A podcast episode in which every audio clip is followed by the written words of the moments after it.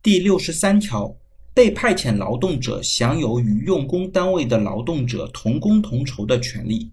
用工单位应当按照同工同酬原则，对被派遣劳动者与本单位同岗位劳动者实行相同的劳动报酬分配办法。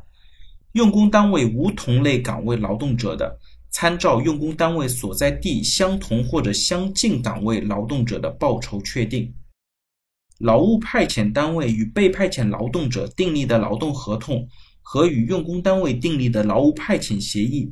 载明或者约定向被派遣劳动者支付的劳动报酬，应当符合前款规定。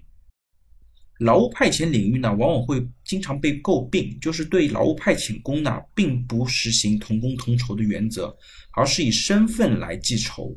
派遣工的工资呢，往往比正式员工要低很多。这个身份歧视的问题呢，也是非常突出的。那本条的制定呢，在实务操作过程当中，将会更充分的保护劳动者的利益。实践当中呢，有些用人单位为了规避派遣工必须同工同酬的规定，将某些岗位全部进行劳务派遣，使得用人岗位内部的同工彻底消失，从而使得同酬失去基础。对于这种情况下呢，我们认为啊。这种情况应当参照用工单位所在地相同或相近似岗位劳动者一般的劳动报酬来确定。